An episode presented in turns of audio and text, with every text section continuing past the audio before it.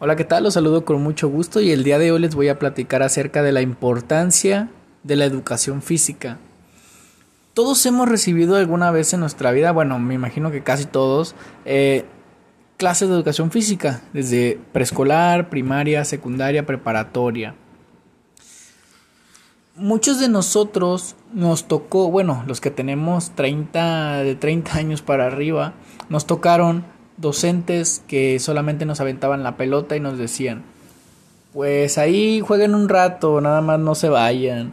O nos decían que corriéramos alrededor de la cancha cinco vueltas y ya nos pusiéramos a jugar. Cuando nos aventaban la pelota, automáticamente era tomarla a los niños y jugar fútbol y las, y las niñas irse a una esquinita a platicar, ¿no? Y nos agarramos esta idea durante muchísimos años, porque durante muchísimos años era muy fácil también que personas que no eran del área del deporte estuvieran dando clases de deportes. Ahora no. Hoy por hoy los tiempos cambian y es un poco más vigilado, más estricto la asignación de plazas para los maestros de educación física y cualquier carrera y materia. Entonces los maestros que están ahí son especializados y la importancia de la actividad física desde tempranas edades es muchísima.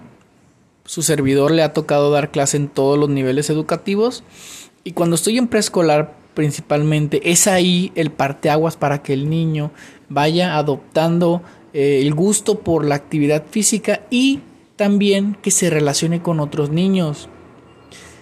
Me ha tocado ver niños que no quieren participar, que son muy tímidos, entonces en la planeación que uno tiene, busca la manera de modificar algunas cosas para que el niño pueda participar indirectamente. Hay veces que el niño no quiere participar porque tienen que hacer equipos, ¿no? Con otros niños y eso es lo que le da pena, todavía no está preparado para ello por muchos motivos.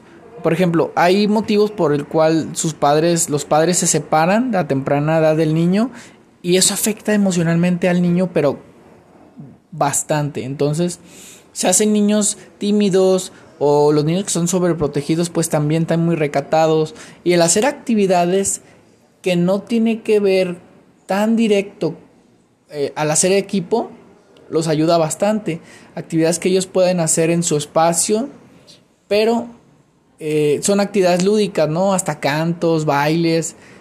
Y hay ocasiones que el niño no lo hace pero está ahí presente y es poco a poco, no muchos docentes podrían eh, regañarlo, obligarlo. Se le invita y se le, se le está dando el seguimiento, pero no lo estás ah, forzando como tal. Entonces el niño poco a poco va a ir adaptando estas, estas posturas y va a irse soltando más.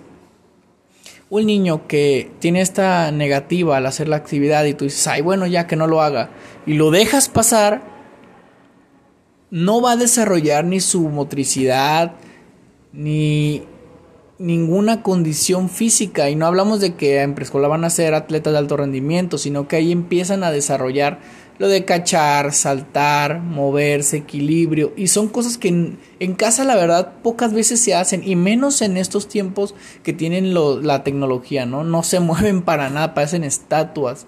Entonces es ahí el momento en el cual el niño puede desarrollar todas esas habilidades y si no lo hace pues va a estar muy limitado, ¿no? Cuando esté en la primaria se va a reflejar muchísimo que no puede hacer estas cosas.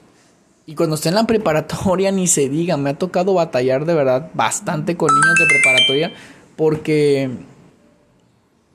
mm, son, son demasiado, aparte de apáticos, no tienen de verdad ni poquito, eh, ni poquita práctica de la actividad física. Son contados los alumnos que hacen deporte. Yo creo que uno o dos de diez, o uno de diez. Entonces, si tú además de que tu niño tenga sus clases de deportes en la escuela, lo metes a una actividad fuera de, le estarías ayudando de una manera increíble. En Estados Unidos, los chicos de primaria inclusive tienen su propio gimnasio, les, les enseñan a hacer sentadilla libre, les enseñan a trabajar con ejercicios de fuerza, que no nos dejemos guiar, no van a ser culturistas, pero ejercicio de fuerza pues es levantar un peso Eh, pues ya con, con, levantar pesos de diferente, de diferente volumen, ya se le llama entrenamiento de fuerza, ¿no? 5 libras, 3 libras, o sea, y con eso, con ese poquito peso, el niño va a ir desarrollando ciertas capacidades. Está increíble cómo nos lo manejan allá. Aquí en México hemos visto que tienen gimnasios sin peso, de esos que hay hasta en las avenidas, ¿no? Y está bien, está bien porque mínimo se enseñan a hacer los movimientos, mínimo están practicando, pero obviamente no le van a sacar el mismo provecho que en Estados Unidos lo hacen. Entonces, la actividad física en estas etapas es crucial. Todavía en primaria se puede rescatar, en secundaria también. O sea, también todavía puedes ayudarlo. Pero es que también una sola, una sesión a la semana de dos horas, cuando también se tiene que ver lo teórico, no basta. No basta. En, en otros países pues sí tienen hasta toda la semana actividad física. Y aquí en México pues una vez, una hora a la semana y imagínense que cae hasta día festivo, 15 días que no, que no van o vacaciones, no, no se mueven, de verdad no se mueven. Entonces es por ello que se le invita a los padres de familia, a toda la comunidad, a, a motivar a las personas a que se muevan, a que hagan actividad física, para que no se vean afectados a futuro y puedan crecer con una independencia, con una fuerza, con todas las capacidades al 100. Los saludo con mucho gusto, reflexionemos esto y que esté muy bien.